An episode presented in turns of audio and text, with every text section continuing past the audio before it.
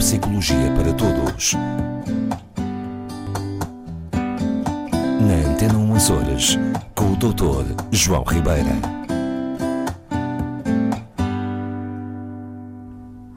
Olá, seja bem-vindo. Sinto-me sempre bem-vindo, é o que eu digo. Pois é. Eh, e anda com os olhinhos bem abertos por aí, não anda a sonhar acordado, pois não. Tantas vezes me acontece. Tantas vezes me É uma acontece. expressão que se usa eh, para, para dizer muitas vezes que aquela pessoa anda no mundo da lua. Exatamente, gosto. E, e sabe que, por acaso, eu gosto muito da, da expressão americana spacing out, que é literalmente essa questão, é como diz, estar na lua, ir para o espaço. Eu, eu, pessoalmente, mais do que sonhar acordado, tenho muitos momentos, quiçá cada vez mais, em que desligo eh, a meio de conversas, particularmente aquelas que não, não estão a ser tão interessantes. Isto é triste dizer, mas é verdade, acontece. Ahm, E ao desligar quer dizer que está nessa fase de sonhar acordado? Pois, hum, a questão é que este sonhar acordado, a gente pode pensar que é só uma. Enfim, uma Que é saturação frase, que é só é? para parar e que é a gente estar a, a olhar para ontem, como às vezes se diz. Mas a verdade é que parece, segundo a investigação, que esta função de não é bem desligar, de um estar calmo, quieto, mas acordado. Ok? É um, um estar desperto, tranquilo, vamos dizer assim. Que tem uma função muito específica, parece ser. Eh, aliás, a expressão usada num- num- numa investigação que gostei imenso de ler é: nós eh, estamos no mundo da lua porque o cérebro sussurra. Super interessante. E isto- Cérebro a sussurrar. Sim, sim, é- achei dizer, brilhante a depois daquela, de- de- de- depois As daquelas gavetas. das gavetas e das cartinhas da Aurora, realmente o cérebro a sussurrar, Já não parece tão estranho, não é? pois não. Não, ma- mas realmente, vamos ver. Isto tem a ver com a formação das memórias. Ah, já penso que a maioria das pessoas que nos segue há mais tempo terá uma ideia, pelo menos, de que as memórias ou a formação de novas memórias passa sempre por uma estrutura que é o hipocampo, ou quase sempre. Sim? Esta é a estrutura onde a nova informação vai ter e depois parece ser que é o hipocampo que tem a função, olha, como dizia a Aurora, quando conversávamos com ela, de decidir se imprime ou não imprime determinadas coisas. Ahm, e, e então, eh, o que é que acontece? O, hipocampo o que faz é, com certas informações que consideramos mais importantes, certas memórias, onde crescemos, o local onde casamos, o, o nascimento, eh, enfim, acontecimentos verdadeiramente significativos. O hipocampo passa muito tempo a enviar mensagens de baixa intensidade, impulsos elétricos de baixa intensidade para diversas áreas do cérebro, que eh, aparentemente é aquilo que dá, segundo as explicações mais recentes e que fazem sentido de alguma forma, é o que permite vir a formar as chamadas memórias de longo prazo. é? Todos nós sabemos que temos vários setores da memória, já expliquei várias vezes, a memória não é uma peça, é um conjunto de processos. E ao longo desse processo acontecem muitas coisas. Há informação que nós recebemos e nem sequer registamos propriamente, há informação que registamos, mas não assimilamos, a informação que assimilamos, mas que depois fica ali numa espécie de memória, vamos dizer, a curto, médio prazo. Portanto, utilizamos, metemos-la durante algum tempo, depois desaparece porque não tem mais relevância e depois temos realmente um, um, um grande saco, passa a expressão, de memória a longo prazo, que são as memórias que nos acompanham por toda a vida, não é? E que dificilmente esquecemos, mesmo nas situações de demência, são as tais memórias que lá estão sempre. Muitas São vezes as tais eh, memórias com algum tempo na nossa existência. com muito tempo. Isto é um bocadinho. Quando eu quero que uma determinada comida seja muito boa, normalmente ela leva muito tempo a fazer. E faz-se devagar. E cozinha-se a lume brando, certo? As memórias funcionam um bocadinho da mesma maneira. As memórias que se tornam mais perenes, que são mais duradouras no nosso cérebro, foram codificadas, foram armazenadas durante mais tempo, mas a baixa intensidade. E este, daqui a tal história do sussurrar do hipocampo, estes impulsos elétricos de baixa intensidade requerem, para serem armazenados, requerem uma espécie de silêncio cerebral.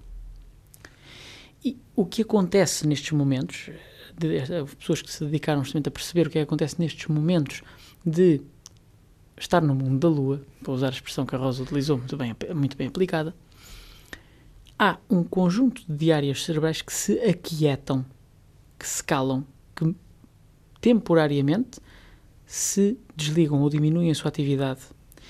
E a ideia que dá é que justamente é neste período que os tais sussurros, os tais impulsos de baixa intensidade do hipocampo são melhor ouvidos pelas outras áreas do cérebro. Dito de outra forma, se eu estou em grande azáfama, em grande atividade, se eu estou com o meu cérebro sem estar quieto, o ruído dos milhares de milhão de mensagens e de, trans, e de passagens elétricas que acontecem no meu cérebro não permitem que o tal sussurro seja ouvido, porque há tanta quantidade de informação a todo momento que impede a formação de memórias a longo prazo. De resto, e se quisermos aqui, existe aqui um paralelo fácil uh, com aquilo que se fala hoje da geração jovem atual, que está tão permanentemente assoberbada de informação que inclusivamente mostra dificuldades de aprendizagem, dificuldades de armazenamento a longo prazo da informação. Ok? Porque parece que os cérebrozinhos deles, porque estão permanentemente, ou mais que nós, sujeitos aos tablets, aos telemóveis, à, à televisão, aos sons, aos ruídos, às imagens, não têm tanto tempo para armazenar eh, coisas, memórias, que fiquem para sempre, digamos assim. Do outro lado, temos o chamado, aquilo que tantas vezes se refere, que é os efeitos positivos das técnicas de acalmia mental, como a meditação, eh, o mindfulness em certas circunstâncias, mas sobretudo a meditação, e que dizem que é que muito ajudam, bom não é? Sim, dizem que é muito bom para a aprendizagem. De resto, há várias experiências eh, já há muito tempo com, com crianças a quem se ensina meditação desde idades precoces e que parece ser que realmente traz vantagens nos processos de aprendizagem, é? na capacidade de armazenamento e de aquisição de informação a mais longo prazo. Penso que isso também terá a ver com a concentração. Há crianças que têm alguma dificuldade de se concentrarem no. Muito bem apanhado. Repare, a concentração o que é? Eu já aqui expliquei várias vezes. Atenção e concentração não são a mesma coisa.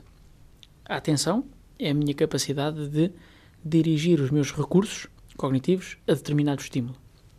A concentração é a minha capacidade de dirigir a minha atenção a um estímulo ignorando os outros. Ok? Ainda outro dia falava com um jovem na, na consulta uh, que, que, me trazem, portanto a mãe uh, trazia-o à consulta porque parecia que o, que, o, que o rapaz, que o jovem, tinha problemas de atenção. E ao avaliá-lo eu percebi ele não tem nenhum problema de atenção, ele tinha um problema de concentração. Isto é, ele, em silêncio e tranquilo, ele consegue perfeitamente dedicar a sua atenção a uma tarefa, sem problema nenhum. O problema era quando os colegas fazem ruído, quando o professor tinha um comportamento qualquer, ele não conseguia ignorar aquele ruído extra. E então é como diz, a meditação, por exemplo, como estratégia de obrigar a mente a, acalmar-se, a, a abrandar, permite justamente reduzir esse ruído e, portanto, facilita necessariamente o processo de aprendizagem, não é? Tanto Portanto, nós... a pessoa é que tem que se preocupar em resolver esse problema, ou seja, os ruídos não podem desaparecer para que ele se concentre, tem não, que ser ao contrário. É ao contrário, somos nós que temos que aprender a gerir o meu sistema atencional e a minha concentração para filtrar os ruídos, cada vez mais, não é? Porque há, há, há, um, há uns anos grandes atrás, portanto, há umas décadas atrás, a quantidade de ruído era muito diferente, não é? Se eu vivia numa aldeia piscatória em que não havia eh, grande interferência, digamos que o meu cérebro não tinha muito trabalho a fazer do ponto de vista da filtragem dos estímulos, não é? Se eu vivo em Nova York, Ai, ui, ui. não é? A, a, a minha necessidade de ser capaz de ignorar, de balizar a minha mente dos estímulos supérfluos é muito maior, é muito maior nessa necessidade. Claro. Portanto, neste sentido, e, e, se reparar, quando nós estamos, um, quando nós estamos uh, a sonhar acordados, digamos, coisa, um, nós vamos pensar em muita coisa, vamos buscar muita coisa. Às vezes coisas do passado, uh, ou, ou vamos recordar com muita exatidão determinado momento, determinado local. Isto realmente indica-nos que o nosso cérebro está a trabalhar nessas memórias, está a reforçar essas memórias, não é? E, e, e portanto, cá está. Da próxima vez que, isto para, para finalizar aqui um bocadinho, da próxima vez que se apanharem a sonhar acordados, ou neste estado, digamos, de, de no mundo da lua, pensem que não estão propriamente fora ou distraídos, estão sim a trabalhar na criação de memórias mais sólidas. Pois, hoje foi Daydream. Daydream. Voltamos para a semana. Até para a semana, obrigado.